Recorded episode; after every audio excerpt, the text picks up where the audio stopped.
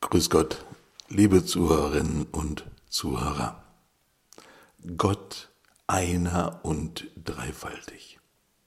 Vier Schritte für jedermann in eine großartige Wirklichkeit. Und jetzt sind wir heute schon bei dem vierten Schritt angekommen, bei dem vierten Teil angekommen. Im ersten Teil haben wir uns den Schlüssel zu all dem angeschaut, seine Liebe in meinem Herzen, seine Liebe nicht als ein Gedanke oder ein Wunsch, sondern eine Wirklichkeit in meinem Herzen. In dem zweiten Schritt haben wir geschaut auf Hindernisse, die uns den Weg versperren hinein in diese wunderbare Wirklichkeit. Und wir haben besonders geschaut auf diese Instant-Einstellung, wo wir heute alles immer gleich sofort haben wollen, ohne dass wir ein zweites Mal hinschauen müssen, ohne dass sich etwas entwickeln soll, wachsen muss, gleich sofort. Und wir haben auf unsere Vorstellungskraft geschaut, diese Vorstellungskraft, die uns selbst wie in einen Käfig steckt in einem dritten Schritt, da haben wir dann dieses wunderbare Geheimnis begonnen zu sehen von diesem einen Gott, dieser eine unendliche Gott. Und wir haben gesehen, dass es genau einen Gott gibt und nur einen Gott geben kann, eben nicht drei. Und jetzt heute in dem vierten Schritt geht es um ein begeisterndes, begeistertes Eintauchen in den einen, aber dreifaltigen Gott. Schauen Sie, Gott ist kein Rätsel, sondern Gott ist ein Geheimnis, das sich offenbart, ein Geheimnis, das uns einlädt, jeden von uns. Im Folgenden erwarten Sie bitte nicht den goldenen Satz, der uns endlich dieses Drei und Eins einmal verständlich auflöst. Denn schauen Sie, diesen Satz gibt es nicht. Und alle noch so lieb gemeinten bildlichen Darstellungen, Vergleiche und Hilfen, sie müssen falsch sein. Das Folgende, es möchte Ihnen helfen und ein Anfang sein, einzutauchen und sich hineinnehmen zu lassen in die erfahrbare und erkennbare Wirklichkeit des einen und dreifaltigen Gottes. Dieser Gott, der ihnen an seinem göttlichen Leben Anteil geben möchte, weil er sie kennt, weil er sie mag und weil er sie leidenschaftlich liebt. In unserem lieben Katechismus da finden Sie zu dem Thema Dreifaltigkeit knapp 40 Absätze. Die beginnen in 232 und gehen dann bis 260. Ist also schon ein bisschen was, gell? Der Katechismus denkt offensichtlich, dass es tatsächlich wichtig ist, darüber nachzudenken und darin einzutauchen. Natürlich gibt es auch einige Bücher über die Dreifaltigkeit und einige sind hilfreich und andere vielleicht nicht so. Ein ganz kleines Buch von einem Kartäusermönch, das heißt Im Banne des dreieinigen Gottes. Und ich denke, das ist ein sehr tiefes, ein kleines, aber sehr tiefes Buch, das wirklich in betender Betrachtung entstanden ist. Also es begeistert mich wirklich. Ich finde das wirklich toll. Und natürlich steht da auch immer im Raum über den dreieinigen Gott, gell, auf Latein De Trinitate, vom heiligen Augustinus. Ein geniales Werk. Aber vielleicht beginnen wir heute einfach einmal mit einem relativ simplen Umriss der Lehre von der Dreifaltigkeit in vier ganz einfachen, kurzen Sätzen die Lehre über Dreifaltigkeit zusammengefasst. Der erste Satz, es ist eine göttliche Natur in drei Personen. Der zweite Satz. Jeder ist wirklich er selbst und nicht mit einem der beiden anderen zu verwechseln. Der dritte Satz.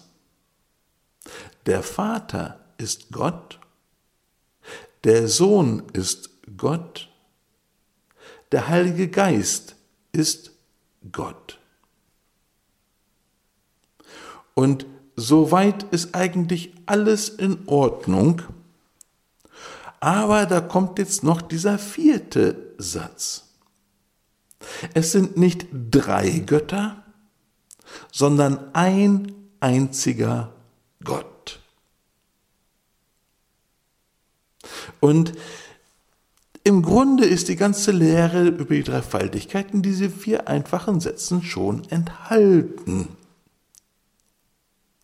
Der Schlüssel zum Verständnis von all dem liegt allerdings wohl in diesem Natur und Person, in diesen Begriffen Natur und Person. Was bedeutet das hier? Natur und Person. Was ist damit gemeint? Nun, Natur meint sicherlich nicht Wald, Wiesen, Berge, sondern es meint das Wesen.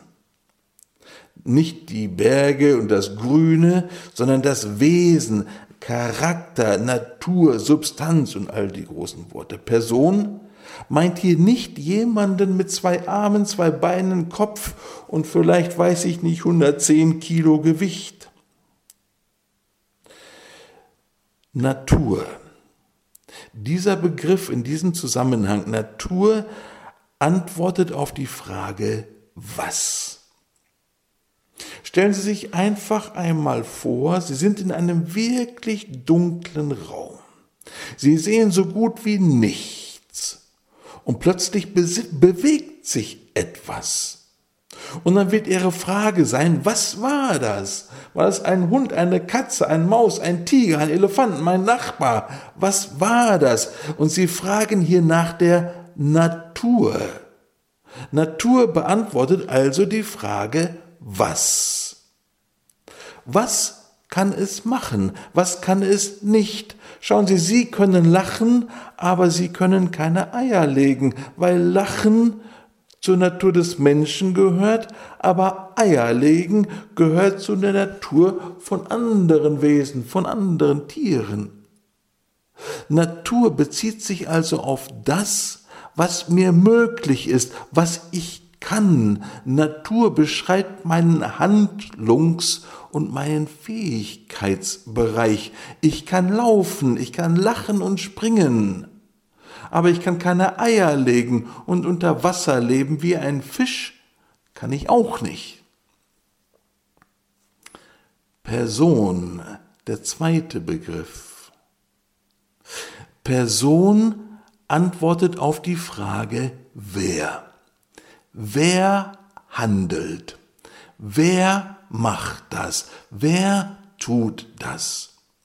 Stellen Sie sich wieder diesen dunklen Raum vor und Sie bemerken, wie sich jemand bewegt. Sie können die Umrisse gerade ausmachen und darum fragen Sie jetzt nicht, was ist das, sondern sie fragen, wer ist das?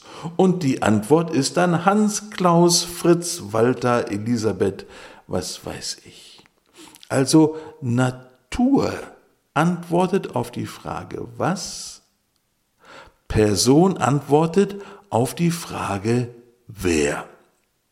Unser Gott ist eine Natur, was? In drei Personen, wer? Unser Gott ist ein was und drei wer. Nur ist das natürlich nur die grobe Version eines Schreiners, eines Handwerkers. Aber ich denke, sie kann uns hier wirklich gut weiterhelfen. Wir dürfen die Begriffe allerdings nicht einfach mit unseren üblichen, mit unseren gewohnten Inhalten belegen. Ich habe das gerade schon gesagt, Natur meint eben nicht das Grün, die Regenwälder und die wilden Tiere, sondern eben das Wesen, das Was, den Bereich meiner Möglichkeiten, meinen Handlungsbereich, das, was ich tun kann. Und Person meint nicht so etwas wie die Person, die ich bin, hier, die im Radio spricht und hoffe, dass Sie es nicht abschalten. Nein, die Person meint hier eher das handelnde Ich, der, der etwas tut. Und wir gehen bei all dem einfach einen Schritt über unsere Vorstellungskraft hinaus. Wir lassen uns nicht einengen von unserer Vorstellungskraft. Warten Sie also nicht auf Bilder, die Ihnen das irgendwie vereinfachen versuchen, weil Bilder bei der Dreifaltigkeit uns immer auf die falsche Fährte bringen. Aber warum denn jetzt dann eigentlich drei? Warum eigentlich drei Personen? Nun, man kann ja mal überlegen, woraus, worin denn eigentlich Gottes Leben besteht, was er denn eigentlich macht. Denn schauen Sie, das wissen wir ne, spätestens seitdem Jesus der Dame am Jakobsbrunnen begegnet ist. Gott ist Geist. Jedenfalls sagt Jesus das dieser Dame. Sind wir im Johanneskapitel, im Kapitel Johannes Evangelium in Kapitel 4, Vers 24. Gott ist Geist. Der eine Gott, der eine dreifaltige Gott ist Geist. Aber nicht Luft, sondern Geist. Und wir müssten uns dafür hüten, dass wir bei dem Wort Geist ne, unseren Gott sich nicht auflösen lassen in Luft, nur weil wir uns Geist nicht vorstellen können. Schauen Sie, ein geistiges Wesen hat zwei Wesensbetätigungen. Er macht zwei Dinge. Erkennen und lieben. Ein geistiges Wesen erkennt und liebt. Dann ist das göttliche Leben ein unendliches Geben und Empfangen göttlicher Erkenntnis und göttlicher Liebe von drei Personen, nämlich Vater, Sohn und Heiliger Geist.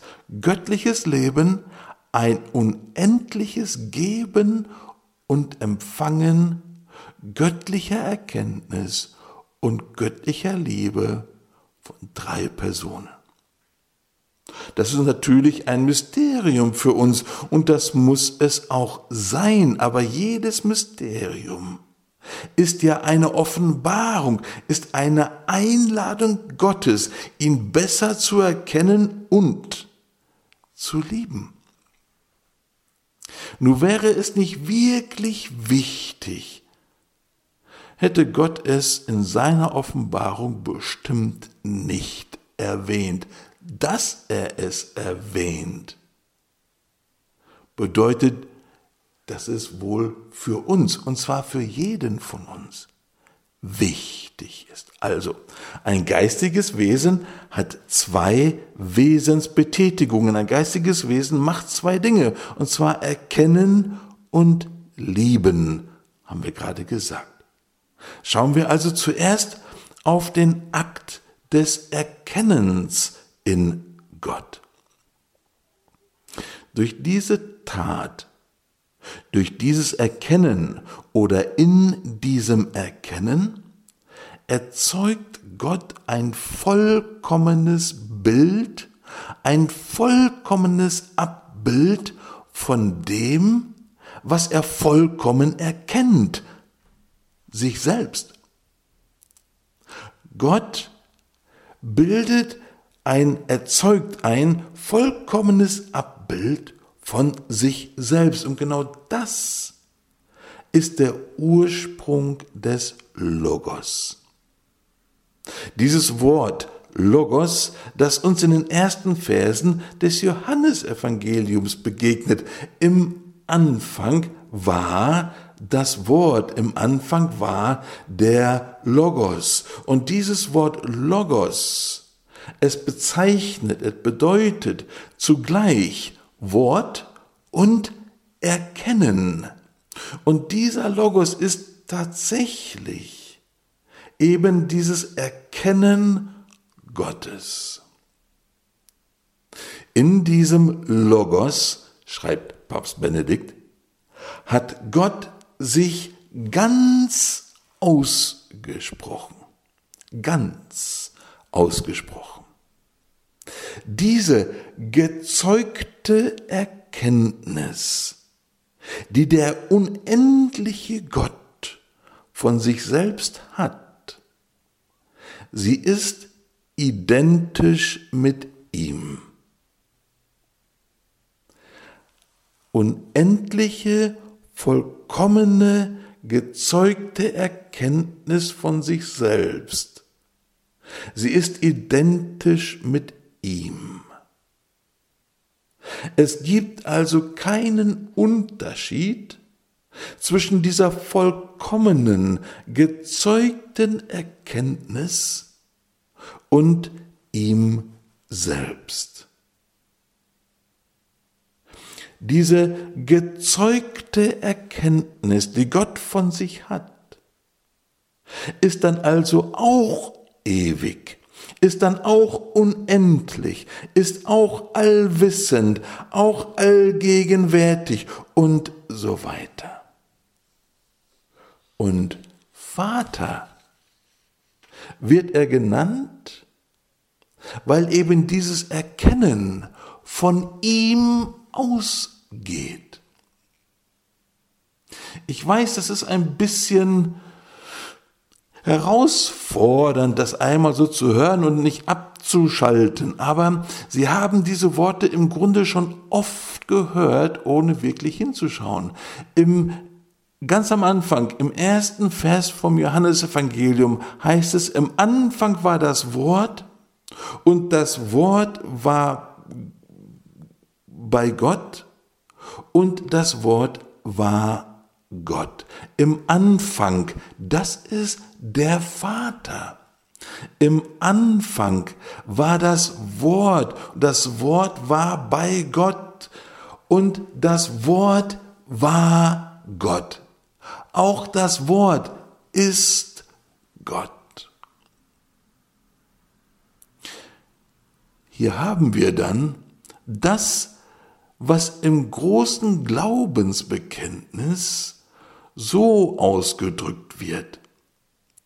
Aus dem Vater geboren vor aller Zeit. Und dann heißt es dort weiter im Glaubensbekenntnis, die wissen das, Gott von Gott, Licht vom Licht, wahrer Gott vom wahren Gott, gezeugt, nicht geschaffen, eines Wesens mit dem Vater, eine Natur, eines Wesens. Und dies Gott von Gott, Licht vom Licht, wahrer Gott vom wahren Gott. Schauen Sie, da drückt sich dieses aus, wie der Vater erkennt sich vollkommen, unendlich, ganz. Und dieses Erkennen wird zu seinem kompletten Ebenbild, ohne Unterschied, der Sohn. Gut, jetzt haben wir also Vater und Sohn.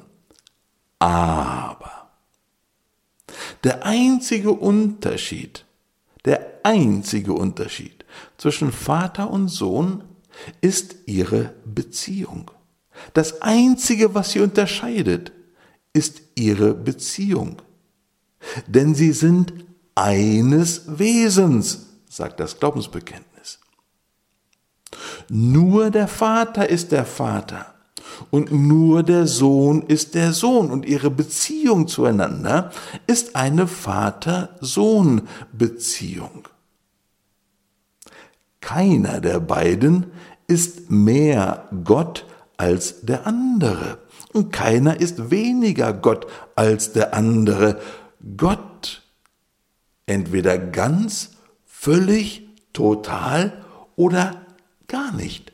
So ein bisschen Gott sein, das gibt es nicht. Das ist nicht möglich. Es ist nur ihre Beziehung zueinander, die sie unterscheidet. Der Vater ist der Vater, der Sohn ist der Sohn, aber beide haben ein Wesen. So noch einmal. Der Vater erkennt und liebt.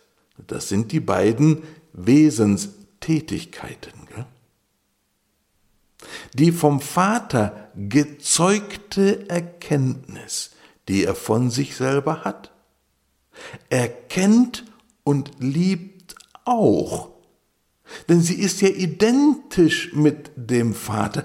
Erkenntnis hier ist nicht ein etwas, sondern ein jemand. In Gott ist dieses Erkennen eine Person, ein jemand, der genauso erkennt und genauso liebt, wie der Vater erkennt und liebt.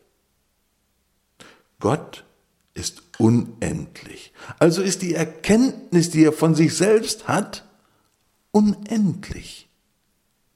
Jeder der beiden besitzt die göttliche Natur in ihrer Totalität, also ganz. Jeder der beiden ist sich bewusst dass er er selbst ist. Das heißt, der Sohn weiß, dass er der Sohn ist und der Vater weiß, dass er der Vater ist. Sie sind sich auch bewusst, dass der andere ein anderer ist. Der Sohn weiß, dass der Vater ein anderer ist. Hören wir aber das Wort Sohn, dann schließen wir daraus natürlich immer sofort, dass der Vater älter ist als der Sohn. Und das tun wir, weil wir in Zeit und Raum leben. Zeit, das bedeutet aber nicht nur Stunden, Minuten und Tage, sondern auch unser Vorher und Nachher ist ein Ausdruck von Zeit, genauso wie zuerst und dann. Aber in Gott gibt es keine Zeit. Gott Vater ist nicht älter als Gott Sohn. Sie sind auch nicht gleich alt.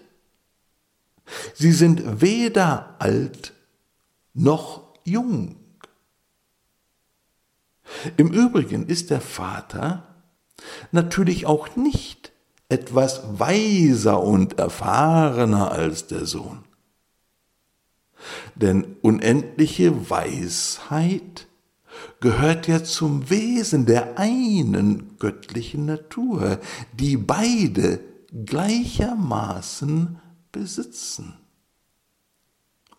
Was Vater hier meint, ist nur, dass er der Ursprung des Sohnes ist. Der Vater zeugt den Sohn. Natürlich liegen wir hier wieder mal im Clinch mit unserer Vorstellungskraft. Wir können, wir können uns etwas ohne vorher und nachher, ohne zuerst und dann einfach nicht vorstellen. Ich kann es mir nicht vorstellen. Na und? Wir wollen uns nicht mehr in dem Käfig unserer Vorstellungskraft einschließen lassen. Ich weiß, es ist eine ziemliche Herausforderung, besonders wenn man es zum ersten Mal anschaut oder hört, aber glauben Sie mir, es lohnt sich und es ist wichtig. Und dann kommen wir zur dritten Person, der Heilige Geist. Der Heilige Geist, er ist eine Person. Er ist nicht ein Es oder einfach eine Kraft. Der Heilige Geist ist nicht weniger Person als Vater oder Sohn, nur weil wir ihn uns nicht vorstellen können, weil wir ihm keine Maske verpassen können.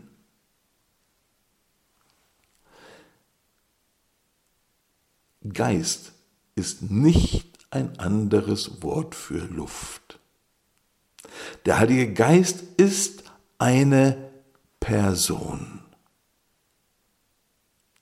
In Gott haben wir gesagt, ist diese gezeugte Erkenntnis ein jemand, der Sohn, eine Person, genau wie der Vater eine Person ist. Jeder der beiden weiß, dass er er selbst ist und dass der andere ein anderer ist. Entdeckt also in dem anderen ein wirkliches Gegenüber. Also können Vater und Sohn eine Beziehung haben. Diese Beziehung ist allerdings eine ganz besondere. Denn es ist die Beziehung zweier Personen der einen unendlichen Natur, also des einen unendlichen Wesens. Also ist dann ihre Beziehung eine unendliche Beziehung mit einem unendlichen Dialog und einer unendlich intensiven göttlichen Liebe. Es ist eine beständig sich selbst ganz verschenkende Liebe. Der Vater gibt beständig sein ganzes Selbst dem Sohn und der Sohn gibt beständig sein ganzes Selbst dem Vater. In dieser Liebe des Vaters und des Sohnes gibt es auch nicht den Hauch von Unvollkommenheit. Diese Liebe, sie ist unendlich, göttlich und vollkommen. Und diese Liebe Sie bringt die dritte Person in der Dreifaltigkeit hervor, aus der Liebe von Gott dem Vater und Gott dem Sohn. Aus dieser Liebe geht der Heilige Geist hervor. Im großen Glaubensbekenntnis ist es folgendermaßen formuliert. Wir glauben an den Heiligen Geist, der Herr ist und lebendig macht, der aus dem Vater und dem Sohn hervorgeht, der aus dem Vater und dem Sohn hervorgeht der mit dem Vater und dem Sohn angebetet und verherrlicht wird. Der Heilige Geist wird also nicht gezeugt, sondern er geht hervor. Darum wird dann auch der Heilige Geist zu Recht sehr zutreffend oft als die Liebe Gottes bezeichnet oder als die Gabe Gottes, das Geschenk Gottes. Aber der Heilige Geist ist nicht weniger Gott als Gott der Vater oder Gott der Sohn. Der Heilige Geist besitzt die eine göttliche Natur genauso wie Vater und Sohn. Er ist auf keinen Fall weniger Person als Gott Vater oder Gott Sohn. Und das ist für uns eine Herausforderung. Weil Sohn stellen wir uns irgendwie vor, Vater haben wir auch ein Bild, nur Heiliger Geist. Und bitteschön, der Heilige Geist sieht nicht aus wie eine Taube. Vater, Sohn und Heiliger Geist sind Personen und der eine von ihnen nicht weniger als der andere.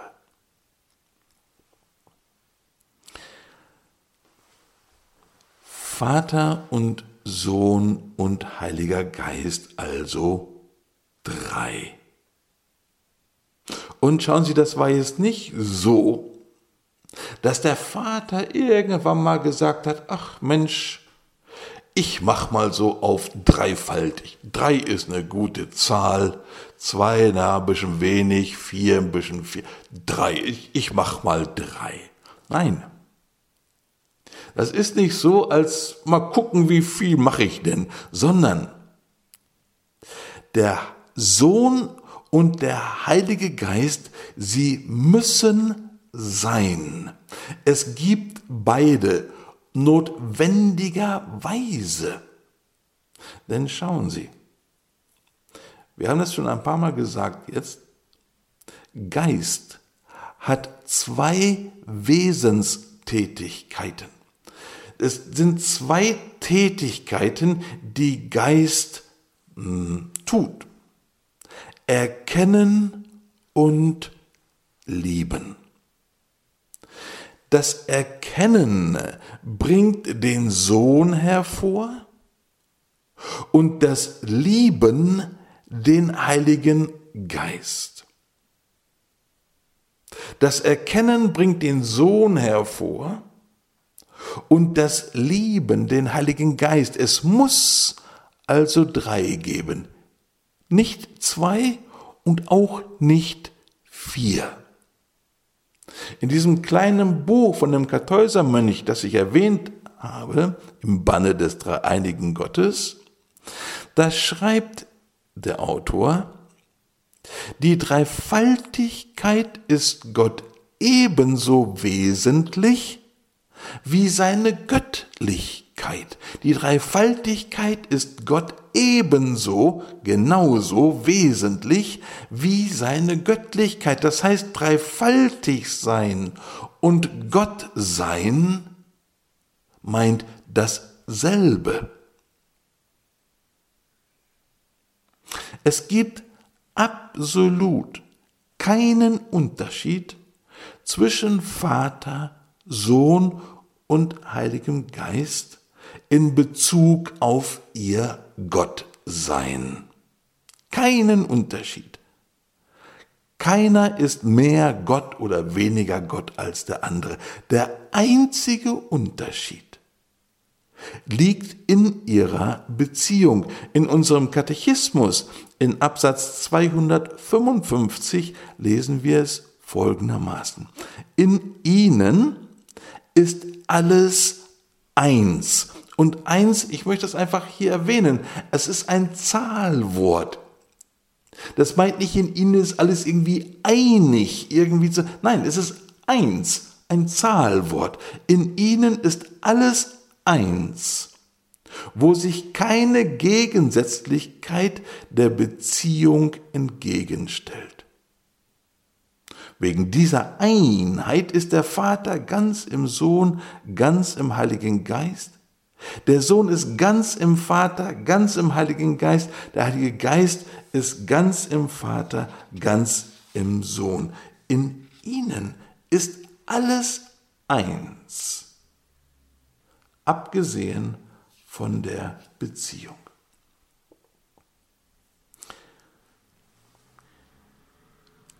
In Gott drei Personen, und zwar drei unterschiedene Personen. Jeder ist wirklich, völlig und unverwechselbar er selbst. Der Vater ist nicht der Heilige Geist, der Vater ist nicht der Sohn, der Sohn ist nicht der Heilige Geist und so weiter. Nur der Vater ist der Vater, nur der Sohn ist der Sohn, nur der Heilige Geist ist der Heilige Geist. Da sagen Sie vielleicht, na klar, es sind ja auch drei, kein Problem. Aber, ja, drei Personen aber sie sind nicht voneinander getrennt. Sie besitzen die eine selbe göttliche Natur, das eine göttliche Wesen, nur ein göttliches Erkennen und nur ein göttliches Wollen. Die Dreifaltigkeit hat einen Willen, nicht drei denn der Wille gehört zur Natur. Sie hat einen Charakter. Die Dreifaltigkeit hat einen Charakter, nicht drei. Das Einzige, das sie unterscheidet, ist ihre Beziehung. Und das ist nicht unerreichbar. Man kann tatsächlich darin eintauchen. Nur wir dürfen uns nicht an unserer Vorstellungskraft festhalten, so als könnten wir ohne unsere Vorstellungskraft gar nicht denken. Das stimmt nicht. Thomas von Aquin schreibt an irgendeiner Stelle, dass wenn wir das Geistliche erkennen wollen, müssen wir das Materielle loslassen. Wir müssen uns trauen, über unsere Vorstellungskraft hinaus zu schreiten, zu denken. Die Dreifaltigkeit hat einen Willen, nicht drei. Sie hat einen Charakter, nicht drei. Schauen Sie, wir sagen manchmal über einen Menschen, das ist eine frohe Natur und über einen anderen, das ist ein Eigenbrötler. Und ein dritter, der ist, ich weiß nicht, irgendwas noch was anderes.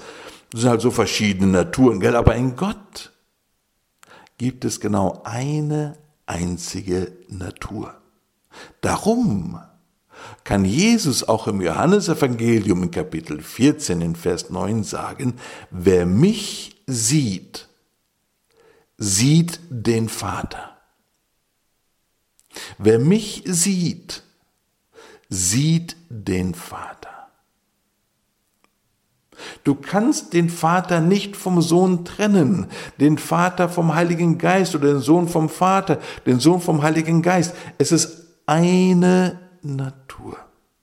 Und sie sind Gott in absoluter Gleichheit. Keiner ist mehr Gott als der andere. Die Natur, die sie besitzen, sie ist nicht geteilt. Sie ist auch nicht aufgeteilt. Die göttliche Natur ist nicht aufgeteilt wie eine Torte und jeder bekommt ein Drittel. Die göttliche Natur ist eine gänzlich einfache Natur, ohne Teile. Und darum ist sie auch unteilbar. Das hatten wir im dritten Schritt angeschaut, als wir gesprochen haben über einen unendlichen Gott. Die göttliche Natur, sie kann man also nur in ihrer Ganzheit, in ihrer Totalität besitzen oder aber gar nicht. Entweder alles oder nicht. Die göttliche Natur gibt es nicht in Abstufungen. Die drei Personen der Dreifaltigkeit sind, und das ist eine von unserer Kirche, denke ich, geniale Einsicht, Aussage, sind wunderbare Worte.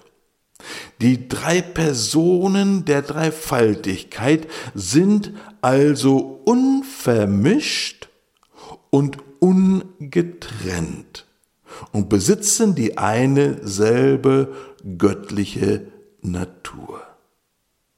Jetzt sind wir im Katechismus ein bisschen weiter hinten, Absatz 2789. Die drei Personen der Dreifaltigkeit sind unvermischt, also nicht irgendwie so durcheinander. Sie sind unvermischt und sie sind ungetrennt. Ich denke, es ist eine geniale Formulierung. Die heiligste Dreifaltigkeit, sie ist eines Wesens und sie ist unteilbar.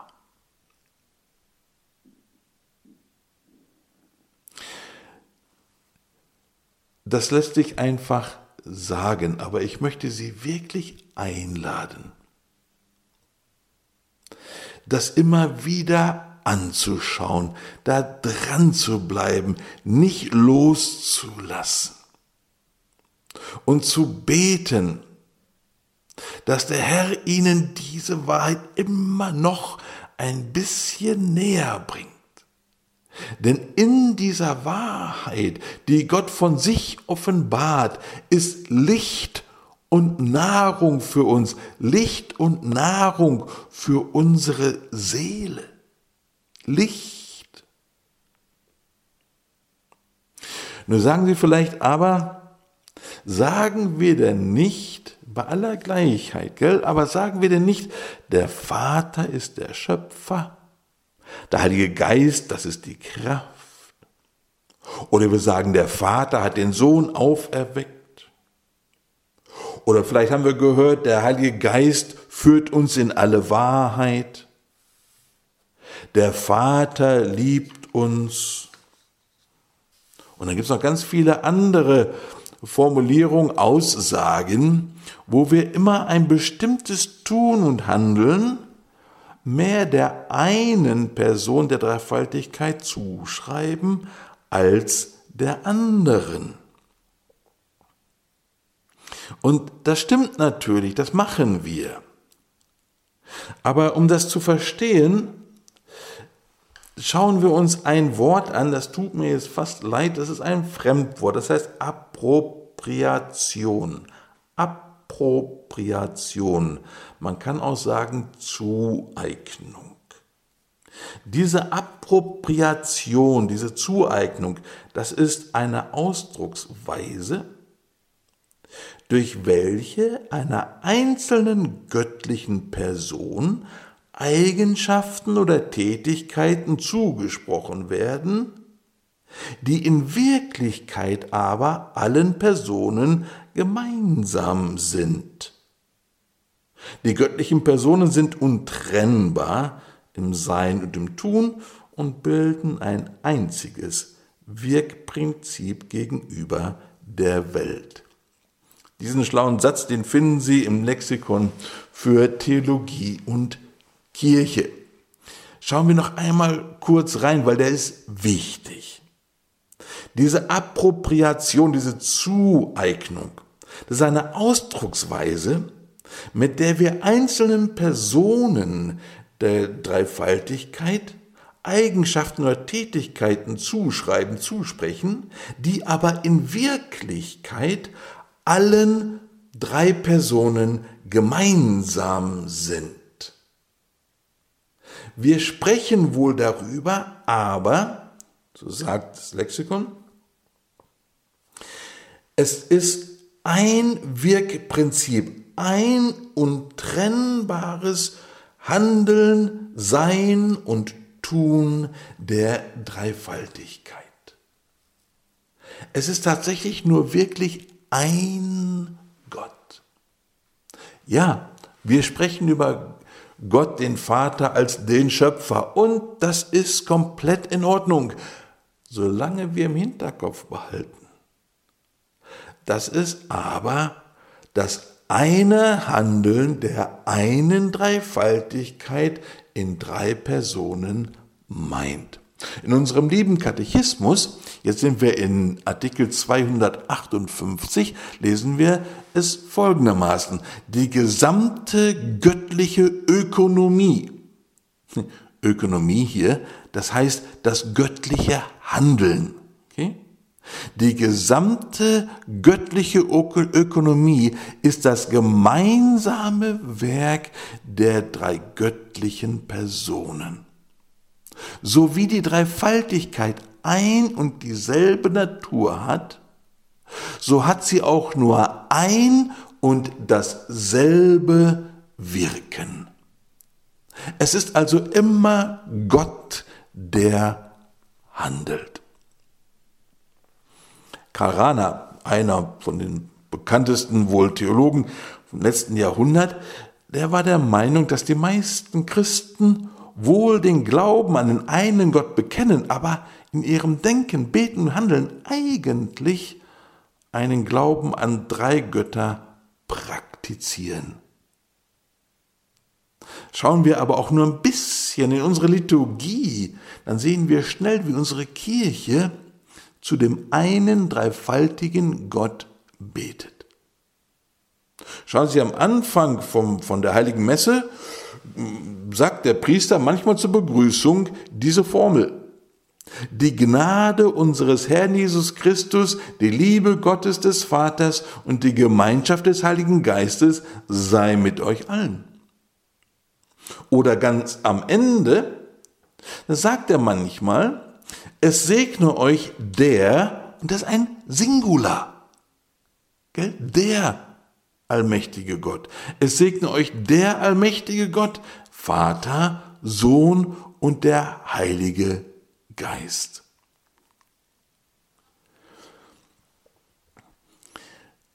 Sind wir noch einmal in unserem lieben Katechismus 259 diesmal, da lesen wir dann, darum steht das ganze christliche Leben in Gemeinschaft mit jeder der göttlichen Personen, ohne sie irgendwie zu trennen. Wer den Vater preist, tut es durch den Sohn im Heiligen Geist. Wer Christus nachfolgt, tut es, weil der Vater ihn zieht und der Geist ihn bewegt. Es gibt noch ein anderes, denke ich, wirklich gutes Buch von, von Pater Raniero Cantalamessa. Es heißt Schauen auf den dreifaltigen Gott. Und darin schreibt er, es gibt im Hinblick auf die Dreifaltigkeit etwas noch Größeres, was wir tun können, als sie zu betrachten und sie nachzuahmen. Aber sie zu betrachten, sie nachzuahmen, ist natürlich wichtig. Gell? Aber, also er sagt, es gibt etwas noch Größeres, als sie zu betrachten und nachzuahmen, das ist schon toll. Sagt er, wir können in die Dreifaltigkeit eingehen. Wir können den Ozean nicht ausschöpfen, sagt er, aber wir können in ihn eintauchen in ihn eintauchen. Und vielleicht sagen Sie jetzt ja, und wie bete ich jetzt? Eigentlich recht einfach. Sie beten im Namen des Vaters und des Sohnes und des Heiligen Geistes. Gell, dieses Kreuzzeichen mit diesen Worten das taucht unser Gebet jedes Mal ein in eben genau diese Wirklichkeit, dieser eine dreifaltige Gott. Im Namen des Vaters und des Sohnes und des Heiligen Geistes. eintauchen und dann sprechen sie zum Vater oder zum Sohn oder zum Heiligen Geist. Aber immer zu dem einen dreifaltigen Gott, der sich ihnen immer mehr offenbaren möchte. Er kommt ihnen in Liebe entgegen und in Liebe lädt er sie ein, in dieses Geheimnis immer tiefer eintauchen zu können. Und egal, was sie machen, egal welche Wege sie finden und suchen, nur eines bitte nicht. Sagen Sie dieser Einladung, diesem einladenden Gott nie. Deine Einladung ist mir eigentlich egal. Wer du wirklich bist in deinem Inneren, will ich nicht wirklich wissen, wenn es mich ein bisschen Mühe kostet. Graben Sie. Und schauen Sie, es hat nichts damit zu tun, ob Sie ein Akademiker sind, unheimlich schlau oder eher ein sogenannter einfacher Mensch sind verschiedene Wege, verschiedene Arten und Weisen, aber die Wahrheit, dass Gott ein Gott in drei Personen ist, ist eine Offenbarung, die für alle von uns gemeint ist. Sie ist für sie. Und in dieser Wahrheit begegnen wir dem lebendigen Gott, der auf uns zukommt, wenn wir uns aufmachen. Ich wünsche Ihnen bei diesem immer tieferen Eintauchen in den einen dreifaltigen Gott wirklich von Herzen Mut, Freude und allen Segen des Himmels.